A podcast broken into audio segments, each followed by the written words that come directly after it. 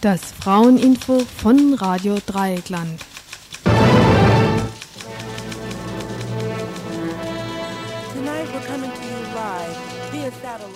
Ihr hört das Tagesinfo vom 30. Oktober 1991. Good evening, Trouble. I'd first like to say that it's a pleasure having you here this evening. Thank you. It's a pleasure being here. I'd like to ask you, how does it feel being Motown's first female rap artist? Well, there are more important things we could discuss. Well, what would you like to discuss? Issue one. Let's tackle the racism, decays the mind, so call it decayism of Nubian descent. I love my brothers, but being pro-peace, I see no colors. Shout down with the hunger, up with the giving, down with the vulgar, up with better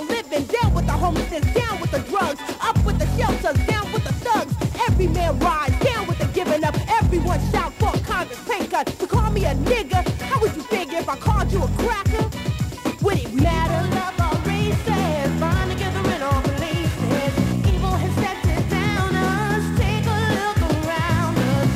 Okay, well, anyway, enough of that. Um, I'd like to ask you, how was it growing up in South Central Los Angeles? How do you think it was? There are people on the street with nothing to eat, nowhere to live, no shoes on his feet. The president stays in 500 plus suites with the taxpayers' money. Now who's the seat?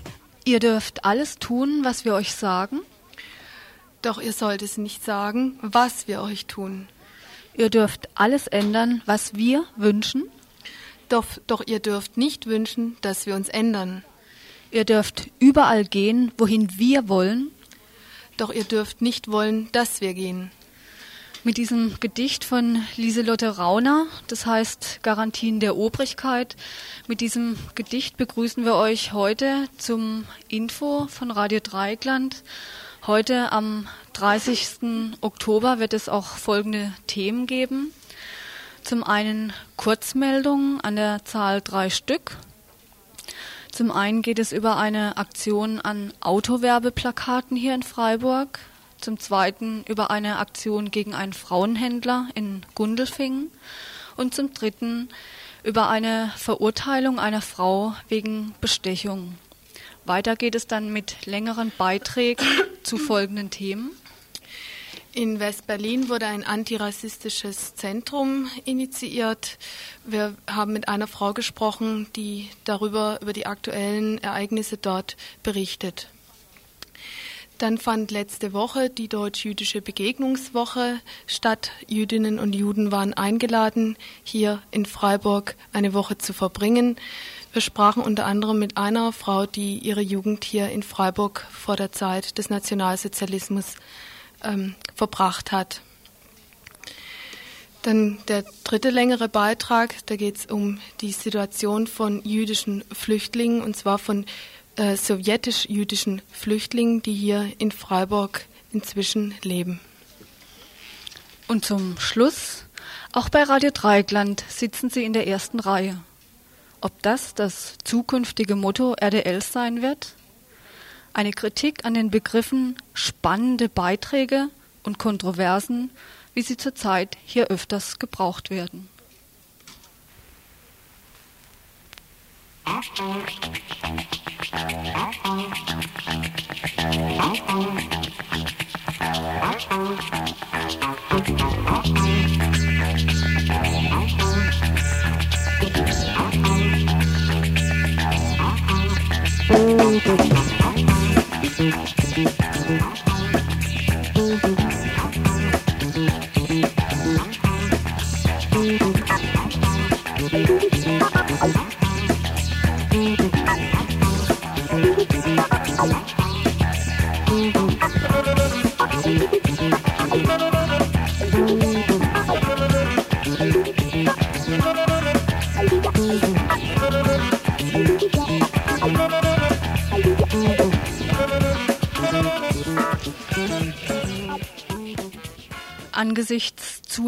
Autoverkehrs in der BRD, 45 Millionen Fahrzeuge sind es inzwischen, angesichts alljährlicher herbstlicher Massenkarambolagen und zunehmender Verkehrstoter, 1990 waren es allein 554 getötete Kinder und über 50.000 verletzte Kinder.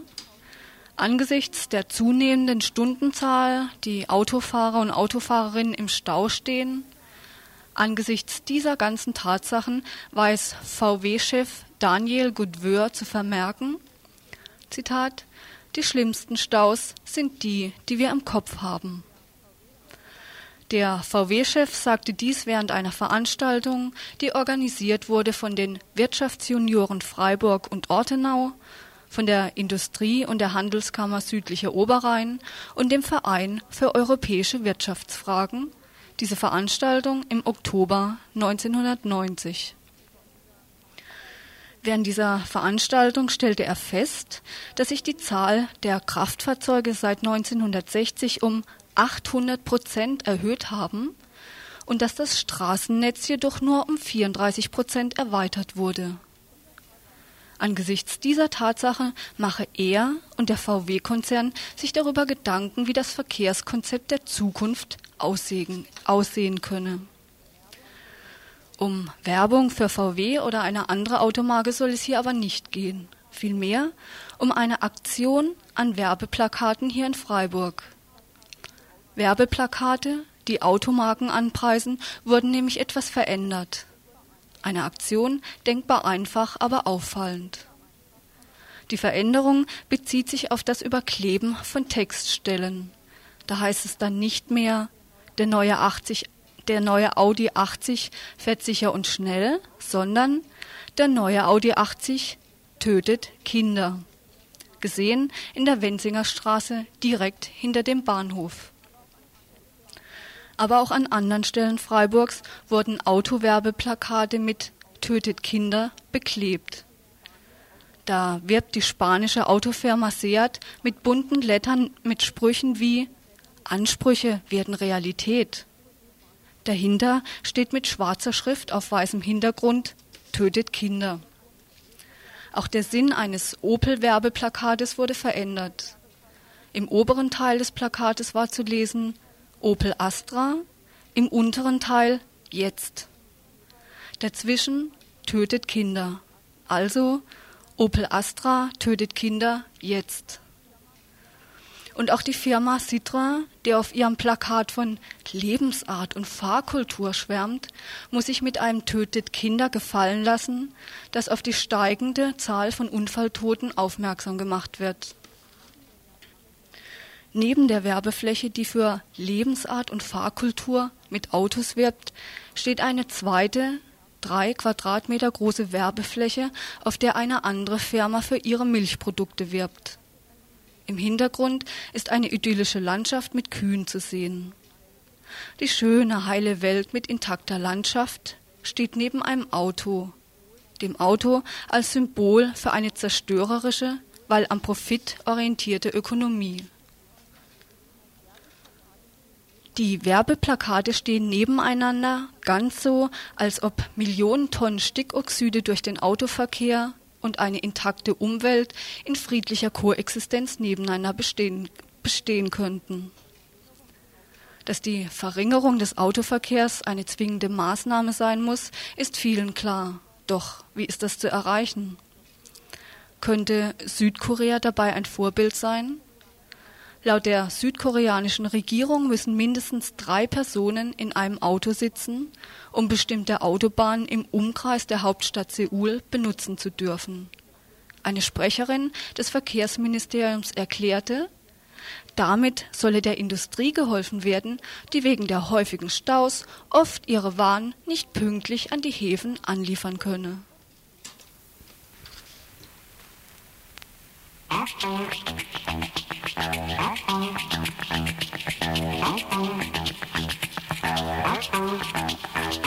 you.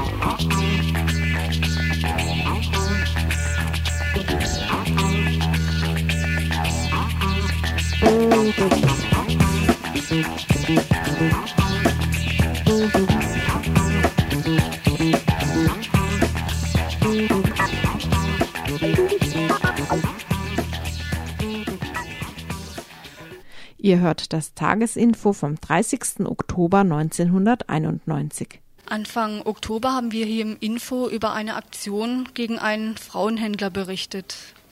Es war eine Aktion von mehreren Männern, die versuchten, den Frauenhändler zu fotografieren und sie verteilten bei den Nachbarn des Frauenhändlers Flugblätter, in denen das Geschäft dieses Mannes beschrieben wurde. Rainer Strumpf, wohnhaft in Gundelfingen, Weiherweg 5, handelt mit Brasilianerinnen und verkauft sie per Katalog. Inserate, die Rainer Strumpf aufgibt, um für seine Ware Werbung zu machen, druckt die Badische Zeitung fleißig ab. Die Reaktion der Leute, die in direkter Nachbarschaft zu Strumpf wohnen, reagierten zustimmend auf die verteilten Flugblätter und deshalb wurden jetzt, zwei Wochen nach der Aktion, noch einmal ein Flugblatt an die Nachbarn verteilt. Daraus Auszüge. Vor 14 Tagen haben wir Sie darüber informiert, dass in Ihrer unmittelbaren Umgebung ein Frauenhändler wohnt. Rainer Strumpf, Partnervermittlung Tropical, Weiherweg 5 in Gundelfingen. Rainer Strumpf macht mit der Not von Frauen aus anderen Ländern Geld. Diese werden mit dem Versprechen auf ein besseres Leben mit guten Einkommensmöglichkeiten angeworben und für einige tausend Mark an Männern in der BRD verkauft oder zur Prostitution gezwungen. Rainer Strumpf betreibt sein Geschäft trotz der offiziellen Abmeldung am 25.09.1991 weiter. So erscheinen weiterhin Anzeigen in der Badischen Zeitung, wie zum Beispiel am 12.10.1991. Zitat, diese Anzeige. Jede Frau hat ein Recht, in einer Demokratie zu leben, auch Brasilianerinnen. Tropical Partnervermittlung Weiherweg 5, Gundelfing. Wie wir inzwischen erfahren haben, hat ihm seine Vermieterin Frau Lüttgens schon vor längerer Zeit gekündigt und mit Nachdruck zur Räumung seiner Wohnung aufgefordert. Rainer Strumpf weigert sich jedoch bislang auszuziehen. Wir rufen Sie deshalb noch einmal dazu auf. Dulden Sie keine, keine Menschenhändler in Ihrer Umgebung tragen Sie mit dazu bei, dass Rainer Strumpf auszieht und seine Geschäfte nicht mehr betreiben kann und auch nicht anderswo. Beschweren Sie sich bei der Anzeigenannahme der Badischen Zeitung, Telefonnummer 41070, beschweren sich darüber, dass die BZ diese Anzeigen abdruckt. Nochmal die Telefonnummer der Anzeigenannahme der Badischen Zeitung 41070. 7-0.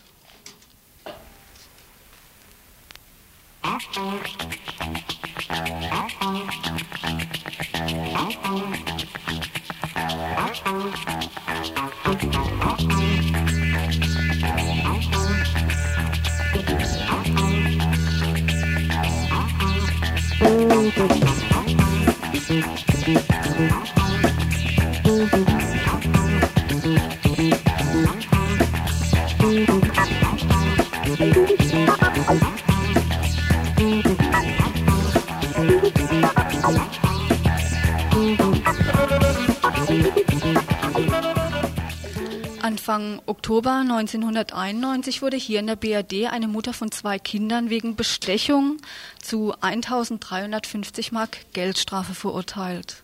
Zum Vorgang. Die Türkin Ayten A. lebt seit zehn Jahren mit ihrem Mann und ihren Kindern hier in der BRD. Vor fünf Jahren stellte sie einen Antrag für eine Sozialwohnung. Aber bis heute muss die vierköpfige Familie in einem Einzimmer-Apartment für 600 Mark Kaltmiete leben. Im März vorigen Jahres, als Aiten A. mit dem zweiten Kind schwanger war, sprach sie noch einmal beim Wohnungsamt vor. Als auch dieser Antrag negativ beschieden wurde, legte sie der Sachbearbeiterin einen 500-Markschein auf den Tisch, in der Hoffnung, doch eine Wohnung zugewiesen zu bekommen. Statt der Wohnung bekam sie einen Strafbefehl über 90 Tagessätze zu je 15 Mark, also insgesamt 1350 Mark Geldstrafe. Der Richter sah bei der Verhandlung gegen Aiten A. zwar durchaus ein, dass 29 Quadratmeter Wohnraum für vier Personen ein unzumutbarer Zustand sei. Und, Zitat, dass man als Mutter von zwei Kleinkindern versucht, das zu ändern, ist irgendwo verständlich so der Richter. Aber Bestechung sei kein erlaubtes Mittel, denn, noch einmal Zitat des Richters, denn so geht's halt bei uns nicht. Der Staat baut auf die Unbestechlichkeit der Beamten, sonst funktioniert hier nichts. Zitat Ende. Irrtum. Im bisher größten Münchner Bestechungsskandal der Nachkriegszeit um die Vergabe öffentlicher Aufträge sitzt auf der Anklagebank ein Angestellter der Stadt München, der mit Hilfe von Bestechungsgeldern gewisse Firmen bei der Vergabe von Bauaufträgen begünstigt hat. Diese unregelmäßige, unrechtmäßige Vergabe von Aufträgen bezieht sich auf den Zeitraum 1989 bis März 1991. Da platzte nämlich die ganze Affäre. Für diesen Zeitraum, also von 1989 bis 1991, kassierte der städtische Angestellte drei Millionen Mark an Bestechungsgeldern. Dass mit Bestechungsgeldern hier einiges geht, dafür gibt es ja genügend Beispiele. Einige werden öffentlich, andere werden eben nicht entdeckt. Um noch einmal auf den Fall der Wohnungssuchenden Aiten A zurückkommend, war es nun ein Fehler, dass sie versuchte, die Sachbearbeiterin zu bestechen, oder war es ein Fehler, dass sie ihr zu wenig Geld gab?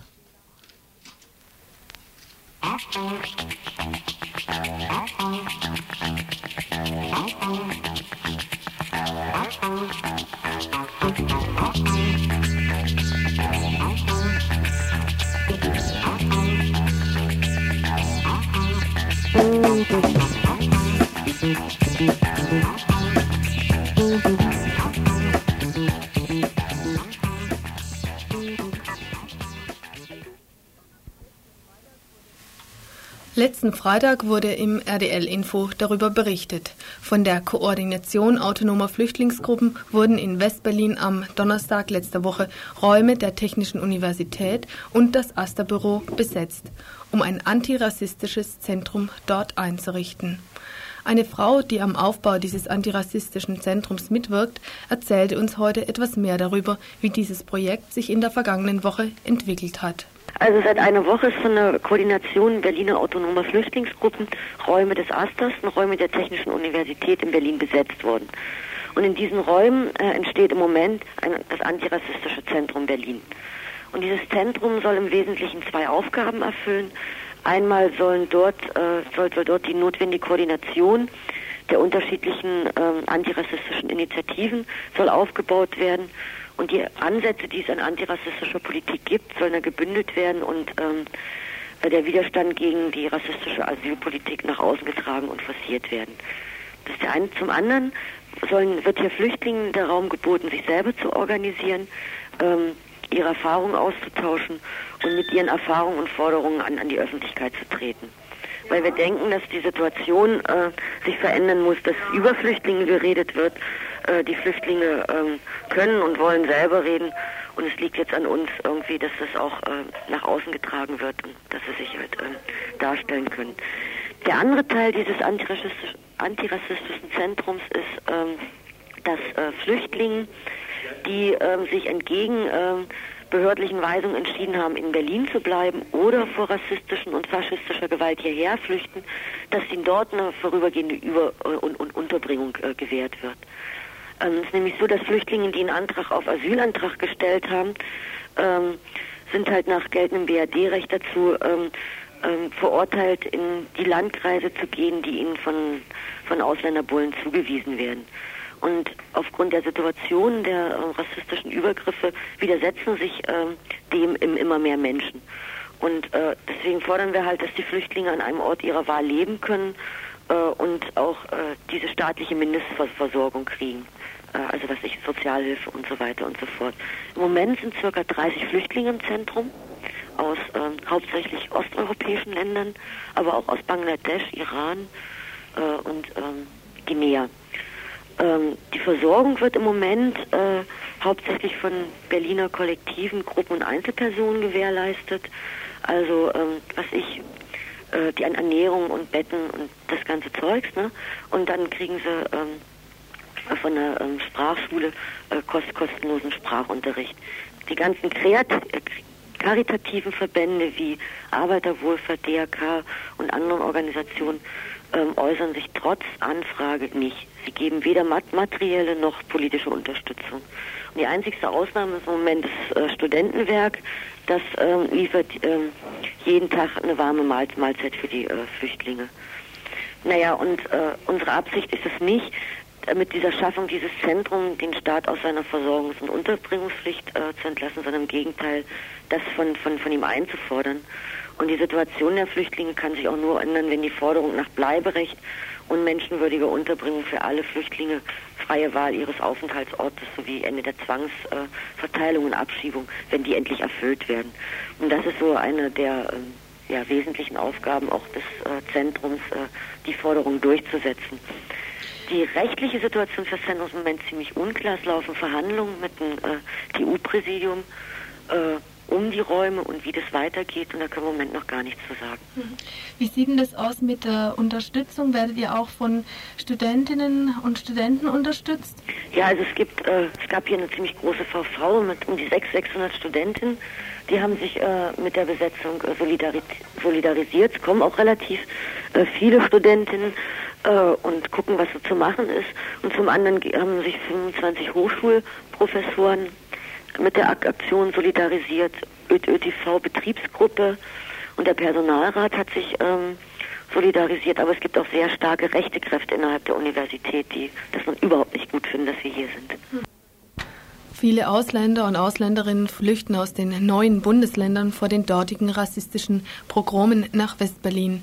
Einigen Tausenden Asylsuchenden in Berlin droht die Abschiebung, da ihre Aufenthaltsduldung im November abläuft. Andere werden jeden Donnerstag busweise gegen ihren Willen in die neuen Bundesländer gekarrt. Wie versucht ihr vom Antirassistischen Zentrum in Westberlin, diese Leute zu unterstützen? Wir machen mit den Flüchtlingen, versuchen wir zu verhindern, dass die, die da nicht hinwollen, dahin müssen.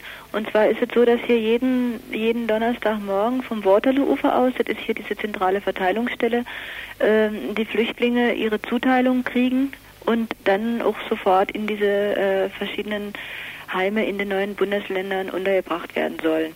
Und da gab es halt jetzt schon seit, glaube ich, zwei oder drei Wochen jeweils ähm, Aufrufe zu Blockaden. Ähm, und es gibt halt ganz viele Flüchtlinge, die sagen, sie wollen das auch auf keinen Fall machen, weil sie absolut Angst haben, in die neuen Bundesländer gebracht zu werden. Und sie wollen hier bleiben und die unterstützen wir halt dann da drin. In, bei der letzten Blockade ist es oft gelungen, dass halt da überhaupt kein Bus von dort abfuhr.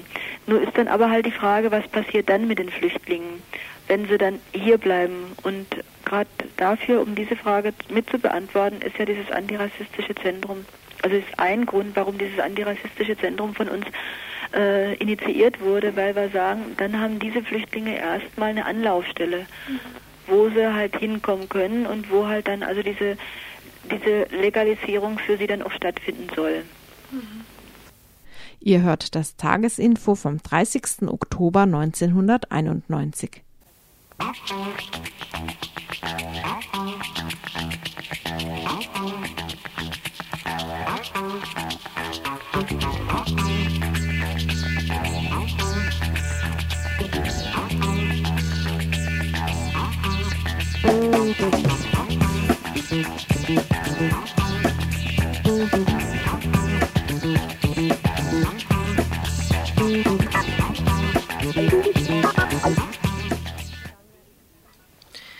Am vergangenen technische Panne, Entschuldigung.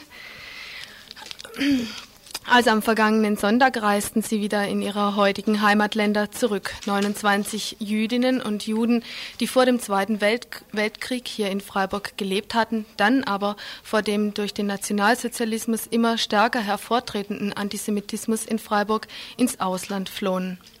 Manche flohen mit den Eltern als Kinder oder Jugendliche, andere als Erwachsene.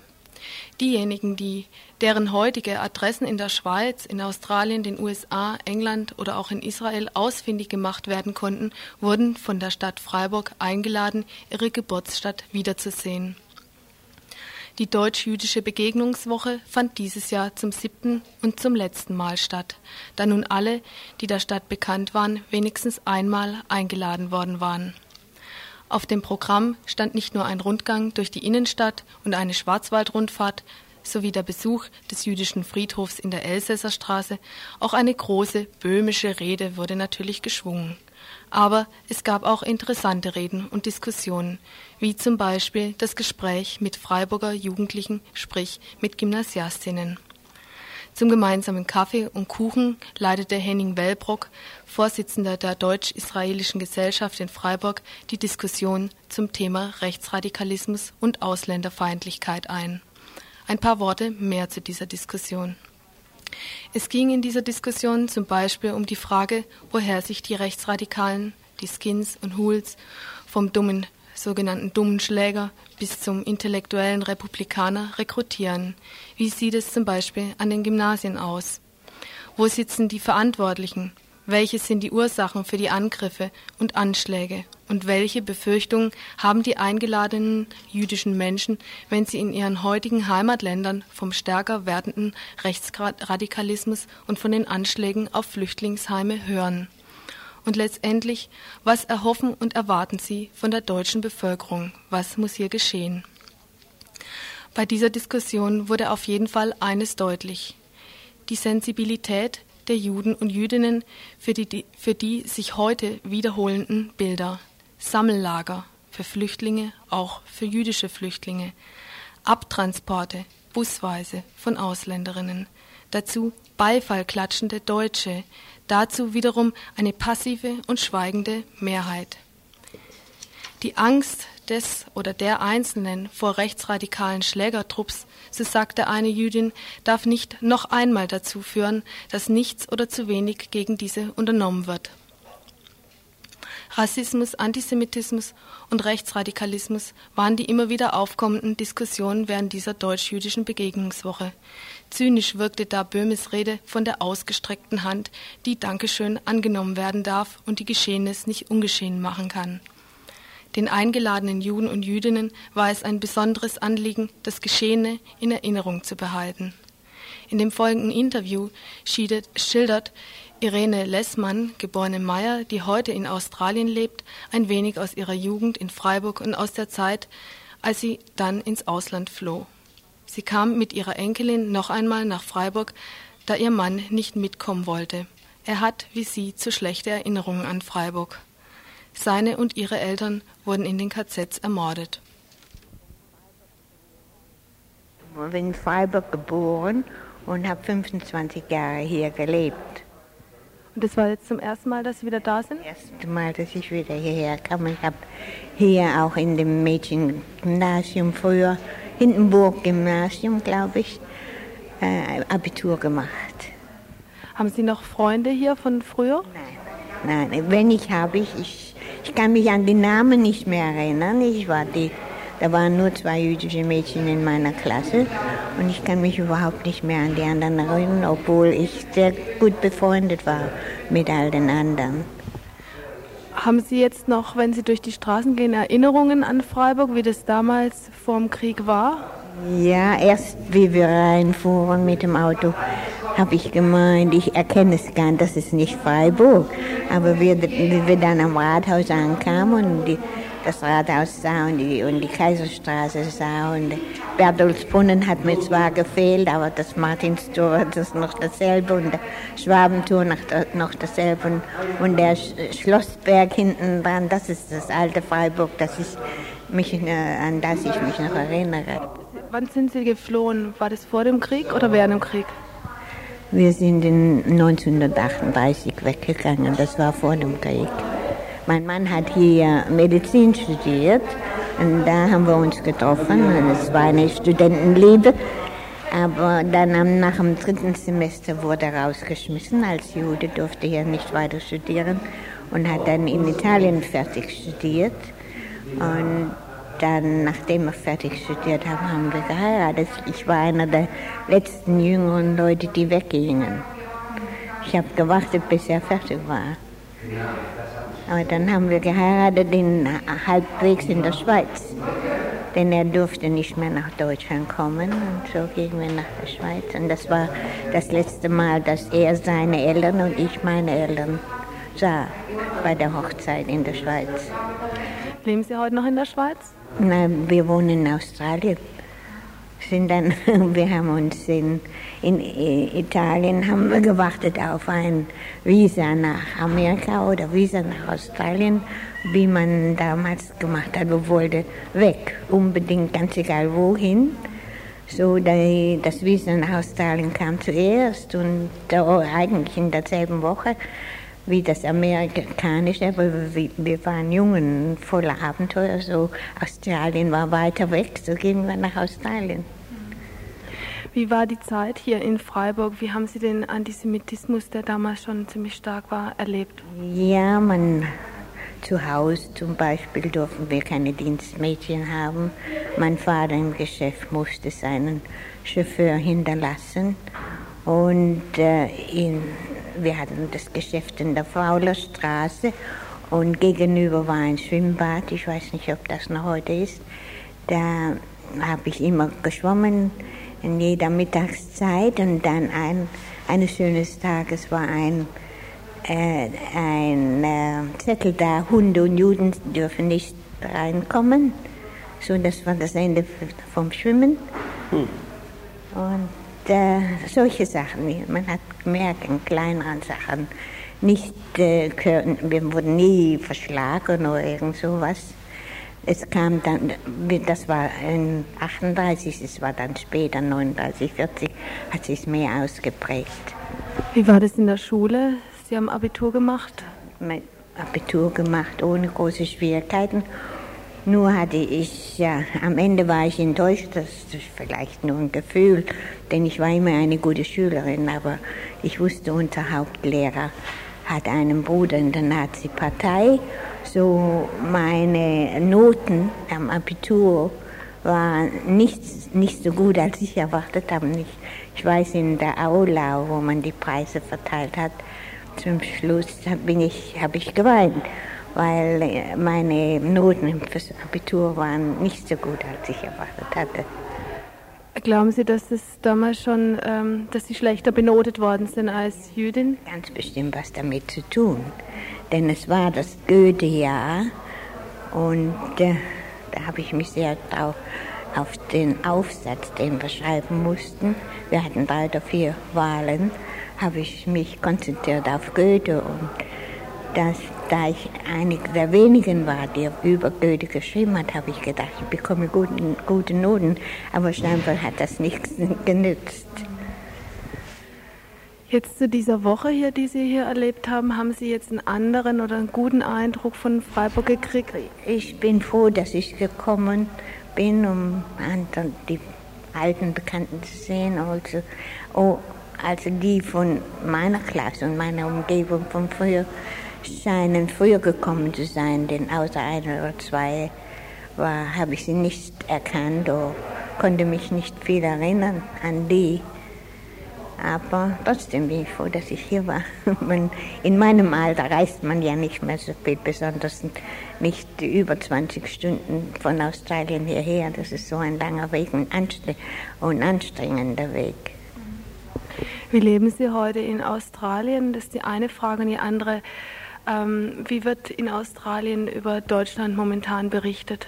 Ja, wie wir, wie wir zuerst in Australien ankamen, wusste man, sehr wenig über Nazis und die politischen Ereignisse in, in Deutschland. Das war so was weg und Leute haben gesagt, ja, wir haben in der Zeitung davon gelesen, aber sie hatten keine Ahnung, was passiert.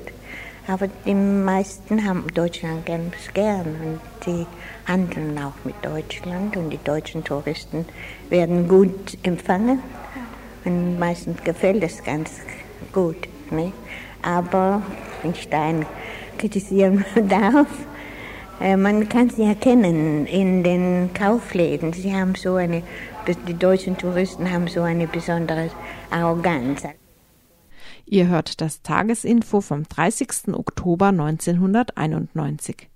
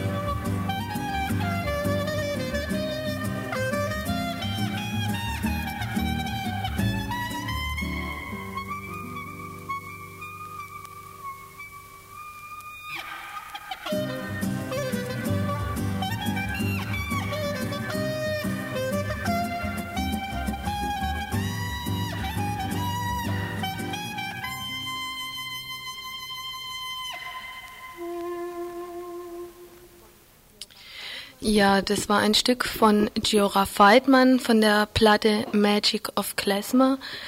Giora Feidmann ist ein jüdischer Klarinettist. Die Pogrome und der Antisemitismus in der Sowjetunion gegen Juden und Jüdinnen sind in den letzten Jahren immer stärker geworden. Das brachte wohl die Perestroika zutage. Die wirtschaftlich miserablen Bedingungen werden wohl einer der Auslöser sein. Etwa 50 Prozent der russischen Bevölkerung lebt unter der Armutsgrenze.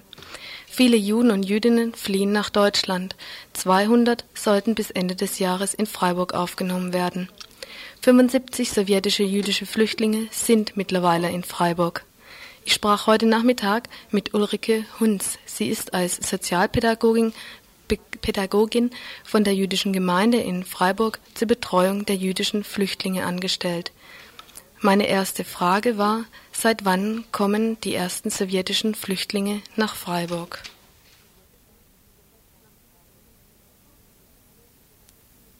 Nach Freiburg und seitdem sind es inzwischen 75 sowjetische Flüchtlinge, die in Freiburg und Umgebung, das heißt bis Lörrach und Offenburg einschließlich wohnen. Wo werden die im Moment untergebracht? Ähm, also teilweise in Hotels und teilweise in Wohnungen, die über die Gemeinde und über den Vorstand, der sich hier sehr, sehr engagiert gefunden wurden. Allerdings, wie ja jeder hier weiß, wird es immer schwieriger mit den Wohnungen und deshalb sind sämtliche neu zugekommenen in Hotels untergebracht. Ähm, werden auch äh, jüdische Flüchtlinge in Sammellager untergebracht?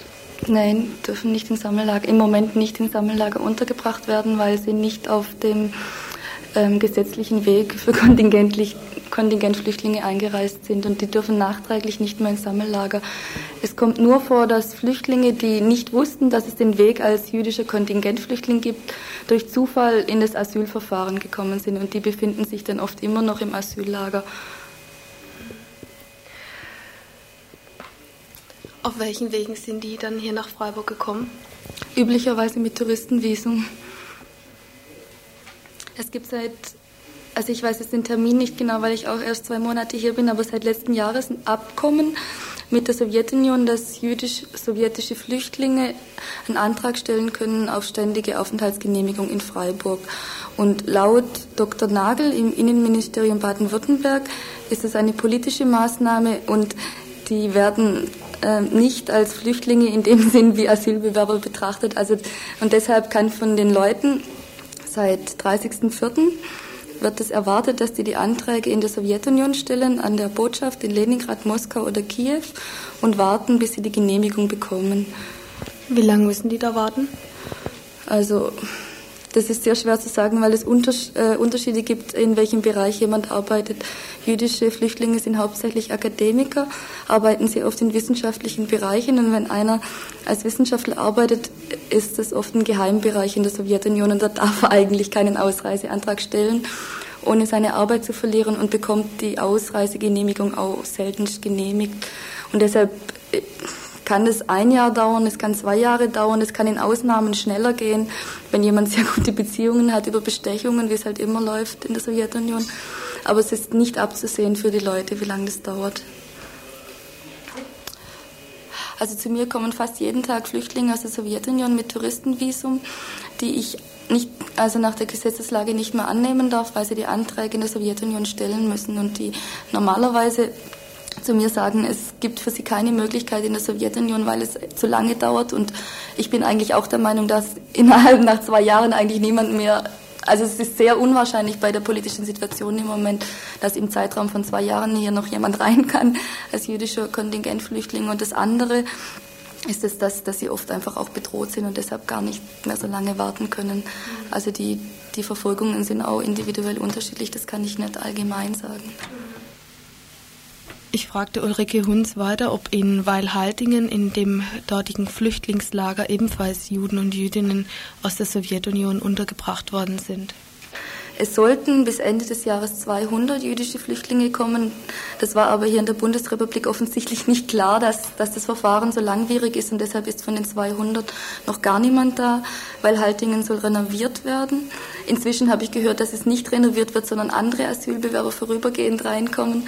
Es wird immer hin und her geschoben und es ich hoffe, dass zumindest Anfang des Jahres endlich, endlich Flüchtlinge hierher kommen. Ich verstehe das selbst nicht. Ich habe oft nachgefragt auf dem Innenministerium, warum das so lange dauert, worauf eben, wie gesagt, auch dieser Herr Dr. Nagel meinte, sie hätten kein Interesse daran, das Verfahren zu beschleunigen in der Sowjetunion er nennt es Flaschenhalsverfahren, dass nicht so viele auf einmal kommen sollten. Ich denke aber, dass es nicht nur an den deutschen Behörden liegt. Also einmal ist das äh, Konsulat total unterbesetzt. Das ist von unserer Seite. Dann müssen die Anträge ähm, über Schlangen natürlich zuerst mal angenommen werden auf dem Konsulat. Dann werden sie an das Bundesverwaltungsamt geschickt, hier bearbeitet, zurückgeschickt. Und dann muss die Sowjetunion die Ausreisegenehmigung geben. Und das heißt, es hängt von der deutschen und von der sowjetischen Seite ab. Und von der deutschen Seite sagt man mir normalerweise, das liege an der Ausreisegenehmigung. Das kann ich nicht überprüfen hier, woran das liegt. Also, und es gibt auch manchmal Leute, äh, die über Touristenvisum kommen, aber schon einen Antrag gestellt haben. Mhm. Und das ist im Moment auch noch ungeklärt, ob die schon in das Übergangslager dürfen oder nicht, weil sie noch nicht sämtliche behördlichen Wege beschritten haben und das alles sehr bü bürokratisch gehandhabt wird im Moment. Wie kommen Sie eigentlich voran mit Ihren Versuchen, die jüdischen Flüchtlinge hier in Freiburg zu, ja, ich sag mal, integrieren? Das ist sehr schwierig, weil, wie gesagt, gestern war einer da, der hat zum Beispiel endlich eine Arbeit gefunden in Konstanz und der lebt schon seit Juni letzten Jahres in Emmendingen im Hotel, konnte in Konstanz auch nur im Hotel wohnen, seine Familie war in Emmendingen und er hat nach einem Monat die Arbeit wieder aufgegeben, weil es weder in Freiburg noch in Emmendingen Möglichkeit auf eine Wohnung gab und er praktisch sein ganzes Geld äh, mit, sein, mit seinem Verdienst nicht mal die Hotels bezahlen kann.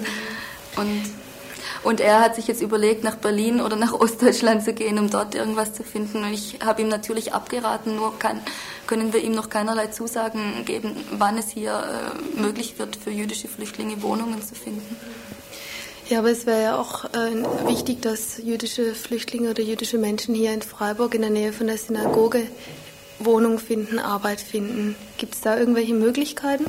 Es gibt schon seit Monaten einen Briefwechsel zwischen dem Vorstand von der Gemeinde, Herr Teschemacher, und Herr Böhme, ob es möglich wäre, dass von den Franzosenwohnungen jüdische Flüchtlinge welche bekommen, weil wir das sehr wichtig finden, dass dass die Flüchtlinge in die Nähe von einer Synagoge kommen, also entweder Freiburg oder Konstanz oder Stuttgart oder Esslingen oder Mannheim.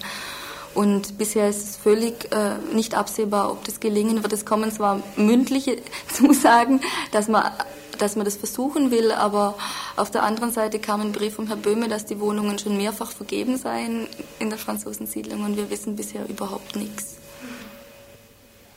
Haben Sie einen Einblick, weshalb äh, die hier ankommenden Flüchtlinge, jüdischen Flüchtlinge, nicht nach Israel wollen? Also die, die, die hierher kommen, haben sich hauptsächlich deshalb entschieden, weil sie sagen, dass die kulturellen Unterschiede zwischen der Sowjetunion und Deutschland nicht so groß sind für jüdische Immigranten, wie wenn sie nach Israel gingen. Sie fürchten sich teilweise vor dem Orient, von der anderen Sprache, vor dem anderen Klima vor allem auch, weil sie oft aus Moskau, Leningrad, also nördlichen Teile der Sowjetunion kommen und vertrauen auch sehr auf Deutschland als Rechtsstaat und demokratische Ordnung.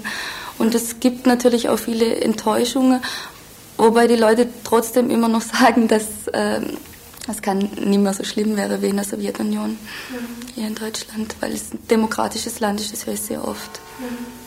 Gibt es einen Unterschied äh, zwischen jungen und älteren jüdischen Flüchtlingen, ähm, was ihre Meinung über Israel betrifft?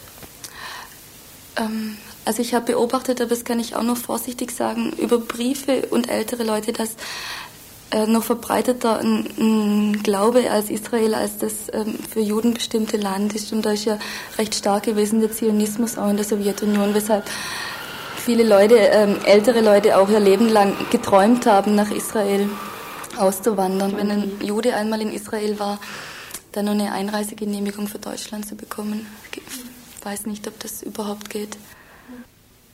Ihr hört das Tagesinfo vom 30. Oktober 1991.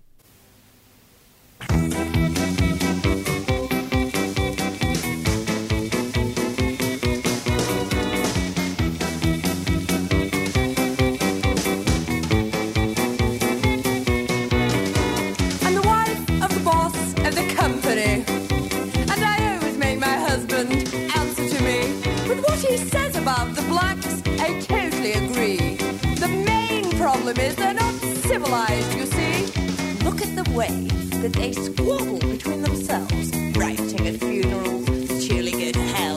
If you gave them nice houses, they'd only burn them down.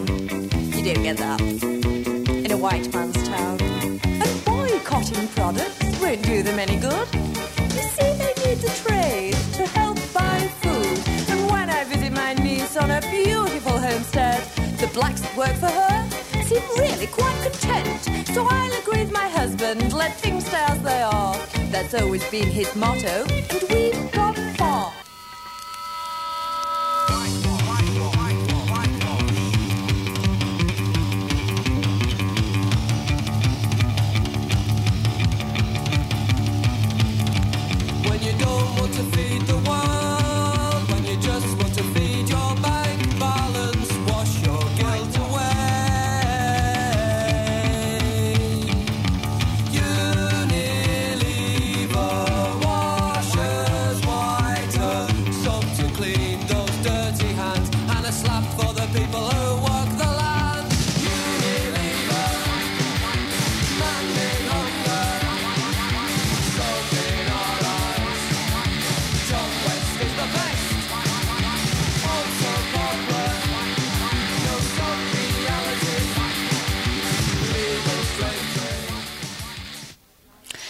Der letzte Beitrag muss leider ausfallen aufgrund von Zeitmangel. Er war betitelt mit Auch bei RDL sitzen Sie in der ersten Reihe. Es sollte bei diesem Beitrag um diese, um die Kritik gehen, die derzeit an RDL geführt wird, auch intern.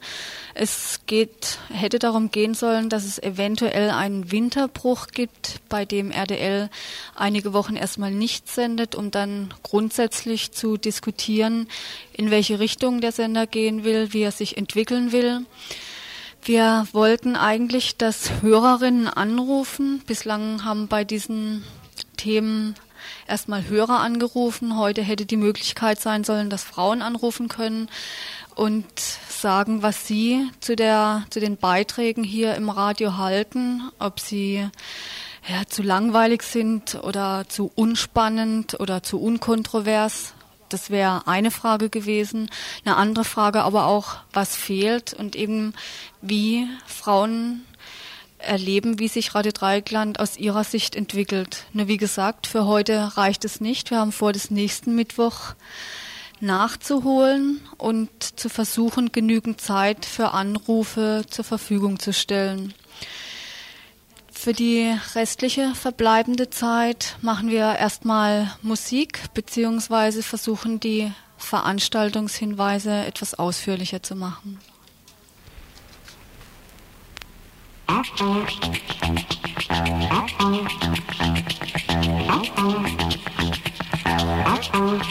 Als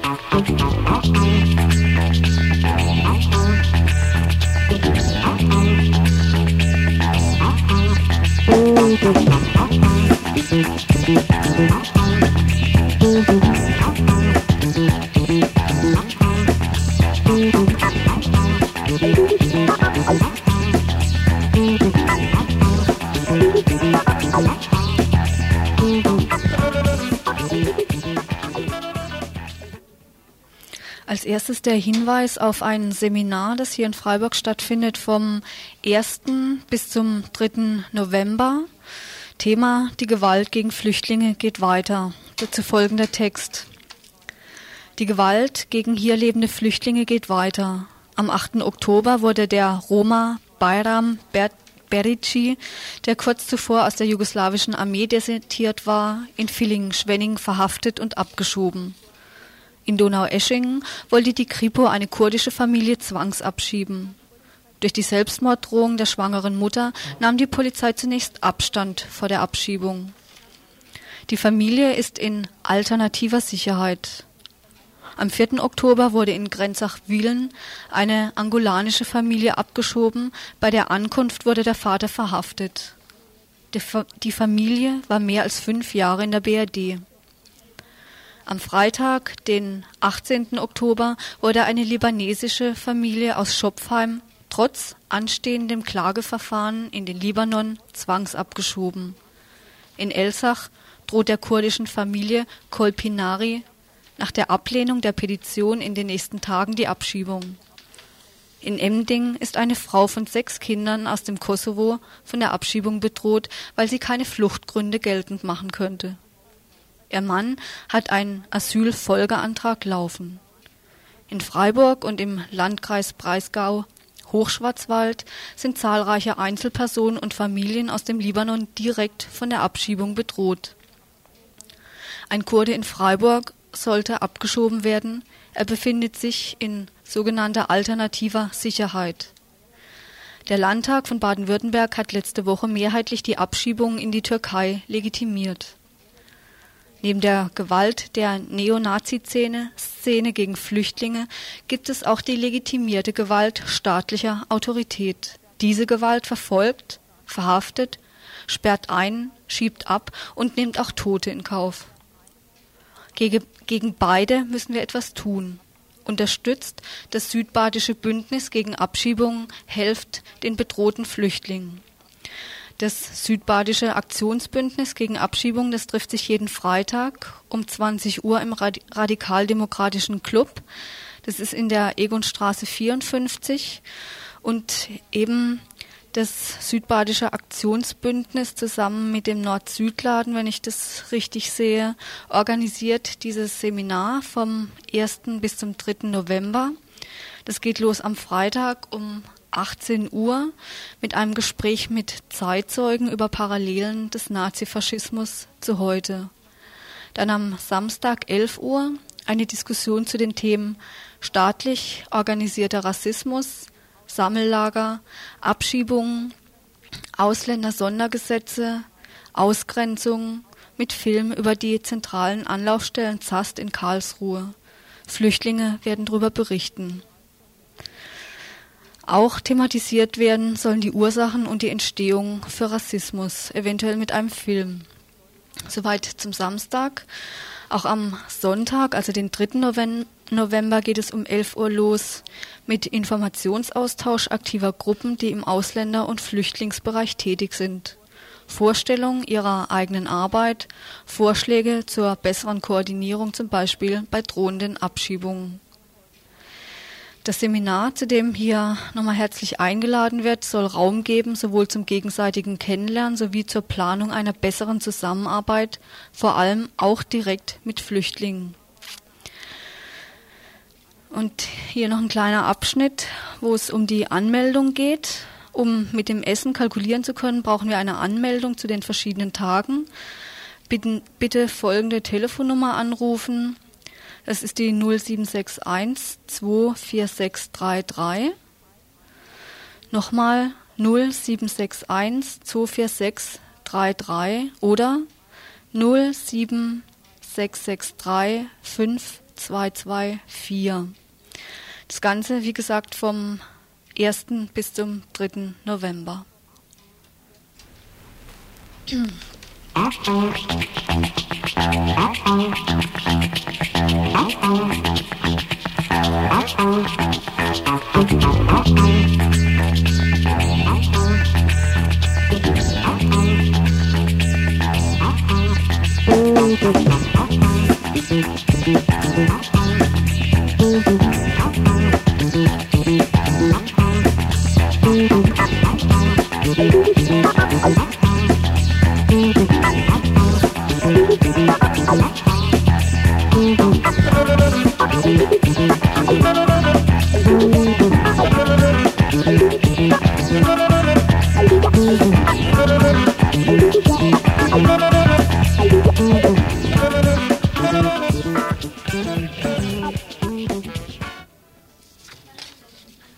Ihr hört das Tagesinfo vom 30. Oktober 1991.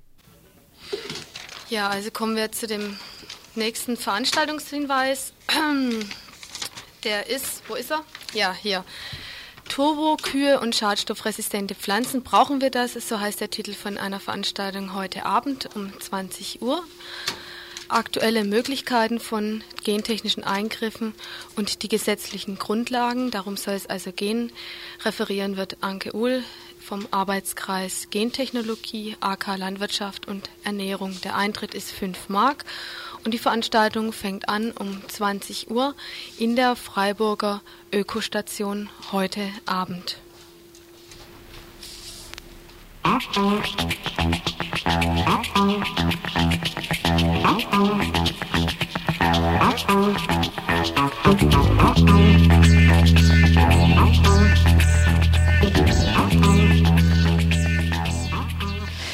Dann noch der Hinweis auf die Frauenvolksküche am kommenden Montag. Das ist der 4. November.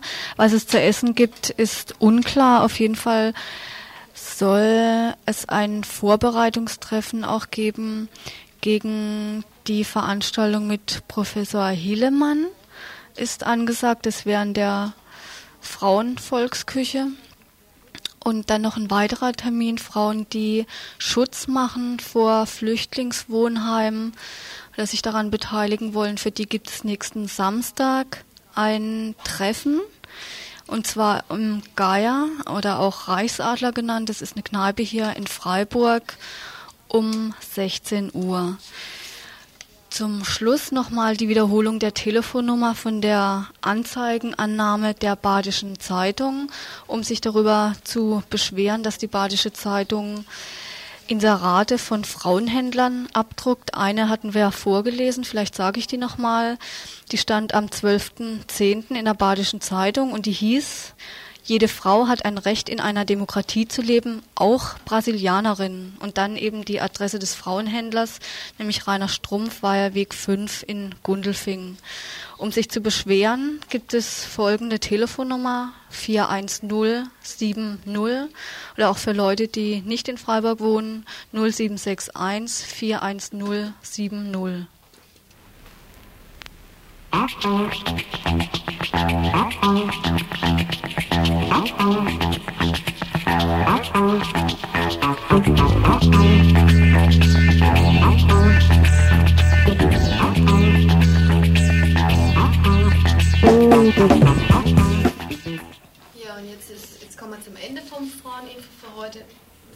Und ich habe auch noch den falsch, das falsche Mikro aufgedreht, also das ist jetzt das Ende vom heutigen Fraueninfo. Ähm, am Mikrofon und verantwortlich waren Roswitha, Uli, gern auch noch ein offenes Mikrofon und die Susanne. Thank